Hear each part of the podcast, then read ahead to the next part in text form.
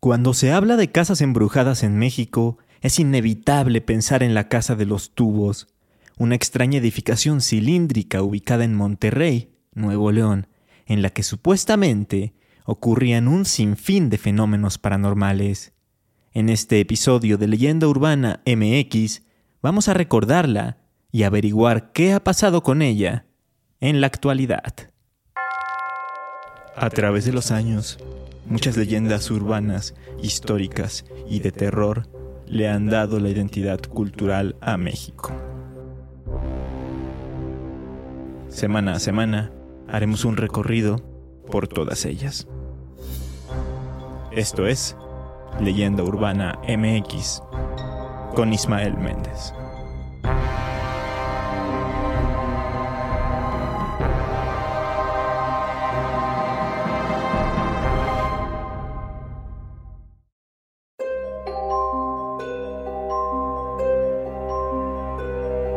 En el barrio de Country, ubicado en Monterrey, Nuevo León, por mucho tiempo llamó la atención una casa en específico. Una casa gigantesca que estaba conformada por una serie de tubos colocados de manera vertical, algo totalmente inusual en comparación del resto de propiedades de la zona, del estado y hasta del país.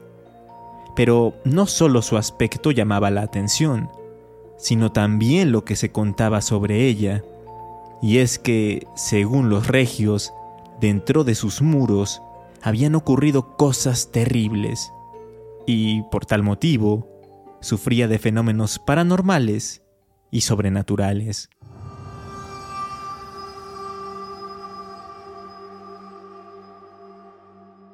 Hay varias versiones respecto a lo que supuestamente había sucedido en ella pero la historia más conocida dicta que en los años 70 del siglo pasado, un hombre había llegado junto con su hija para vivir en Monterrey. No se sabe qué había pasado con la madre, solo se mencionan a estos dos personajes. La niña tenía movilidad reducida, es decir, no podía caminar y necesitaba desplazarse en una silla de ruedas. Es por eso que su padre quería que la nueva casa en la que vivieran tuviera todas las facilidades para que su hija pudiera recorrerla sin mucha ayuda ni muchos problemas. Así pues, junto con un arquitecto encontró la solución. La casa ideal debería tener forma cilíndrica o tubular. De esta manera podría tener rampas en lugar de escaleras y la joven podría llegar a cualquier nivel sin dificultades. Ya con la idea bien aterrizada, comenzaron los trabajos de construcción en un terreno ubicado en una zona de alto poder adquisitivo a un costado del Cerro de la Silla. Pasaron días, semanas y meses, pero conforme la casa iba tomando forma, se iba generando una especie de tensión, un ambiente hostil entre los albañiles. Percibían que algo en el ambiente estaba mal. Las herramientas desaparecían, y los materiales sufrían de la misma suerte. Los trabajadores se culpaban los unos a los otros por lo que sucedía, hasta que llegó un momento en el que todo fue insoportable. Pero para no dejar de cumplir con sus obligaciones, todos acordaron un día quedarse más tiempo después de su hora de salida para convivir y arreglar sus diferencias. Así lo hicieron. Compraron algo de comer, y, como no podía ser de otra forma, alcohol en grandes cantidades. En un principio parecía que esto había funcionado, pues parecían haberse unido y haber dejado atrás todos los conflictos. Al día siguiente de la reunión, muchos de los albañiles estaban completamente crudos, así que solo llegaron temprano a la obra tres de ellos. Uno, que no había bebido la noche anterior, subió a hacer algunos ajustes en la parte superior de la construcción, mientras que los otros dos se quedaron abajo. De repente, estos oyeron un grito aterrador y acto seguido, un golpe seco contra el suelo. Cuando corrieron a ver lo que sucedía, se encontraron atónitos con el cuerpo del hombre en el suelo. Había caído desde lo alto, y en su rostro se reflejaba una mueca de terror. En otra ocasión, Otro trabajador parecía haber perdido la cordura y tras un acto de desesperación se arrojó al vacío desde la parte más alta de la construcción, no sin antes gritar, No quiere que estemos aquí.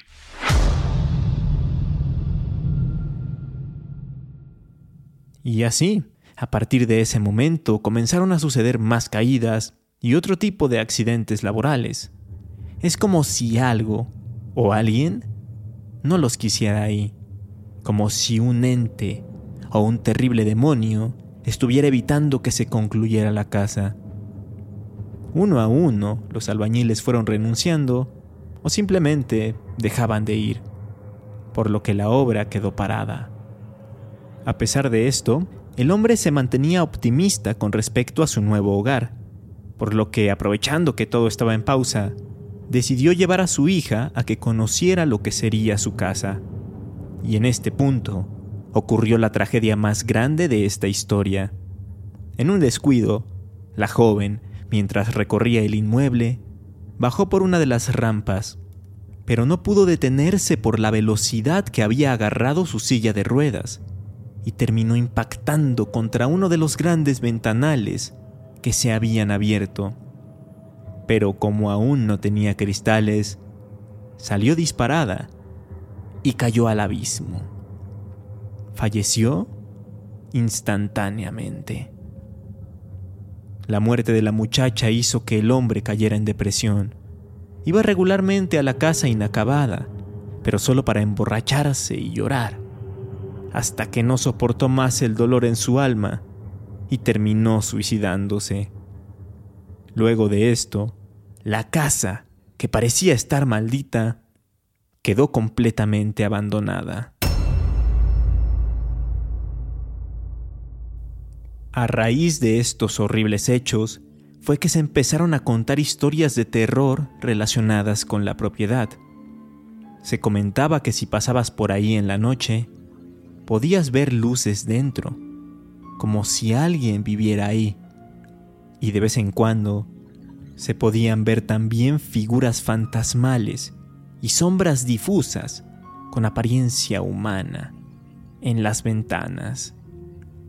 De igual forma, por el simple hecho de pasar cerca de ella, muchas personas aseguraban sentir escalofríos, un ambiente opresivo, malestar mareos y tenían la sensación de estar siendo observados desde dentro.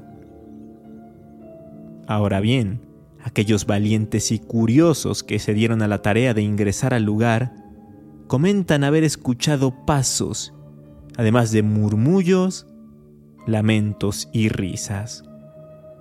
Pero eso no es todo pues como es común en este tipo de lugares con antecedentes siniestros, mucha gente se metía por las noches y buscaba los lugares más recónditos de la casa, tal como el quinto piso, para hacer brujería y otro tipo de rituales oscuros, pues ocasionalmente se encontraban veladoras, arena, tierra de panteón y hasta pentagramas dibujados en el suelo.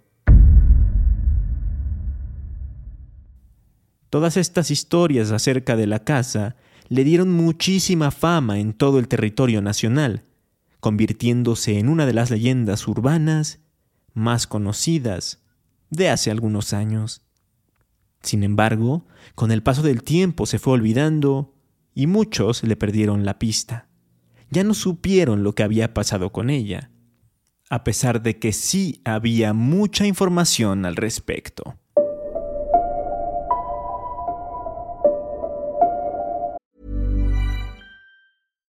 Spring is my favorite time to start a new workout routine. With the weather warming up, it feels easier to get into the rhythm of things. Whether you have 20 minutes or an hour for a Pilates class or outdoor guided walk, Peloton has everything you need to help you get going.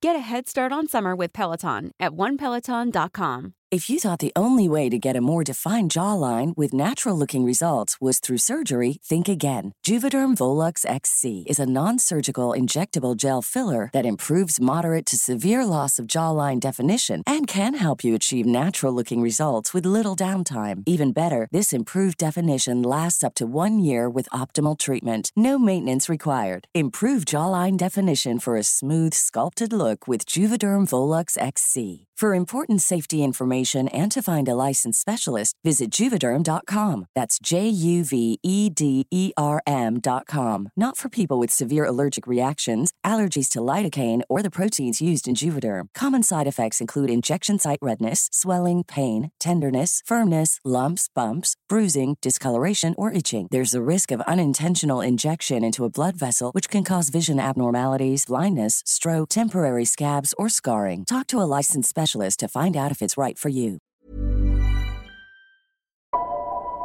En el año 2022, el diario Milenio publicó un artículo llamado Tras remodelación, la Casa de los Tubos de Monterrey conserva un área llena de misterio, en el que el autor, Noé González, se dio a la tarea de indagar el presente de la casa y lo que había sucedido con ella después de que en 2016 saliera la sorprendente noticia de que el inmueble tenía un nuevo dueño e iba a ser demolido. Resulta que, efectivamente, un empresario de Nuevo León llamado Hugo la había adquirido. ¿La razón? Pasa que este hombre había vivido durante mucho tiempo en la colonia Country, donde se ubica la Casa de los Tubos, y siempre le había llamado la atención. No tanto por su trasfondo misterioso, sino por su arquitectura. Entonces, por allá del año 2006, empezó a buscar la manera de materializar su sueño y conseguirla. Él cuenta que no fue nada fácil, pues en primera, el dueño sí que era un auténtico fantasma. Cuando trataban de contactarlo al número que estaba colocado en un cartel de se vende, resulta que este no aparecía. El número estaba en desuso y probablemente fue dejado ahí por quienes habrían sido los dueños de ella pero mucho tiempo atrás. Aunque también había rumores de que la propiedad no se había podido vender durante mucho tiempo, porque cuando alguien iba a verla para tomar la decisión final de adquirirla, su respuesta era negativa, pues sentían energías muy negativas y un ambiente sumamente tétrico. En fin, tras investigar por un tiempo, Hugo por fin pudo dar con el paradero del dueño legítimo, una persona que vivía en Tamaulipas y que no le prestaba atención a la casa. De hecho, ni siquiera estaba enterado de las leyendas que se contaban sobre ella. Accedió a vendérsela, pero hubo muchos problemas legales que le impedían hacerlo. No fue sino hasta el 2008, dos años después, que se pudo finiquitar el trato.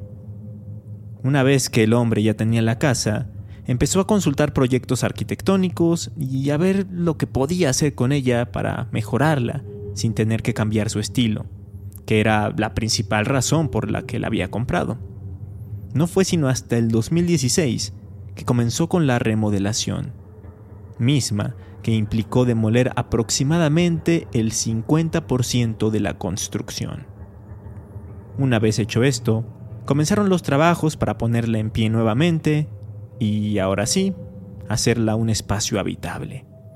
Pero en ese momento parece que la leyenda revivía, porque los trabajadores comenzaron a reportar que se escuchaban ruidos extraños o que frecuentemente veían cosas fuera de lugar. Algunos incluso optaron por dejar el trabajo y huir del lugar. ¿Será? ¿Será que la historia se estaba repitiendo? ¿Que aquel ser demoníaco que le hizo la vida imposible a los albañiles de los 70 había regresado para detener la obra otra vez? En las propias palabras de Hugo, tuvimos mucha gente que estuvo involucrada en la construcción. Hicieron comentarios. De hecho, varios veladores y obreros salieron huyendo de aquí. Con esto te digo, de un día para otro, pues ya no regresaban. A final de cuentas, y a pesar de estos contratiempos con los trabajadores, en el año 2018 la casa quedó terminada y Hugo pudo mudarse a ella junto con su familia. Comenta que a pesar de que es escéptico en cuanto a estos temas y de que nunca le había pasado nada a él ni a sus hijos, la verdad sí llevó a alguien a que hiciera una limpia y bendijera el lugar. Era mejor estar prevenido. Pese a esto, Hugo cuenta que sigue habiendo anécdotas relacionadas con los sucesos paranormales. Por ejemplo, tenían contratada a una mujer en el hogar quien desempeñaba labores domésticas, pero en cuanto conoció la leyenda de la casa, decidió abandonarla de inmediato por miedo a las supuestas apariciones o ruidos de los que tanto se habla.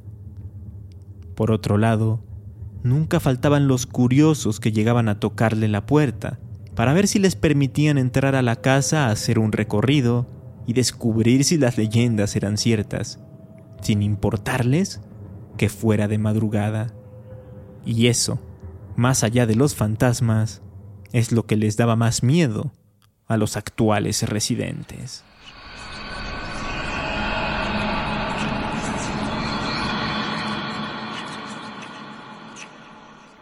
Si ustedes pasan por donde se ubica la casa, o si buscan imágenes de cómo luce en la actualidad, se podrán dar cuenta de que no tiene nada que ver con las fotografías antiguas de cuando estaba abandonada y si provocaba auténticos escalofríos.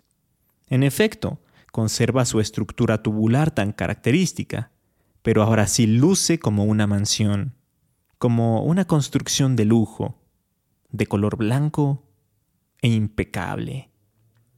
De hecho, la restauración salió tan bien que la casa ha recibido premios nacionales e internacionales de arquitectura, tal como el International Property Award en la categoría residencial o el Premio Arquitectura Residencia Única de México en el 2019.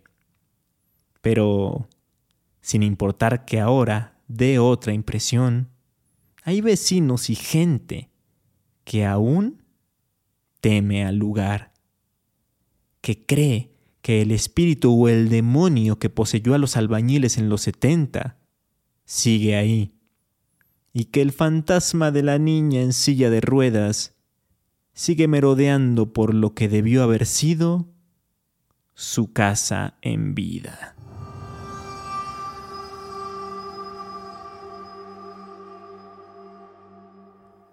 ¿Ustedes conocían el estado actual de la casa? ¿Qué otras leyendas relacionadas con ella conocen? Y si son de Monterrey, ¿alguna vez llegaron a verla en vivo y a todo color? Háganmelo saber a través de redes sociales me encuentran como Leyenda Urbana MX en Facebook e Instagram o como arroba leyenda UMX en Twitter. Eso fue todo por hoy. Espero que les haya gustado el episodio, pues ya tenía tiempo sin hacer uno de esta especie de serie llamada ¿Qué pasó? en la que trato de darle seguimiento a las leyendas urbanas más clásicas del país. Recuerden darle seguir o suscribirse al podcast en su plataforma favorita compartirlo y activar la campanita para que no se pierdan ningún episodio. Nos escuchamos el próximo lunes. Hasta entonces.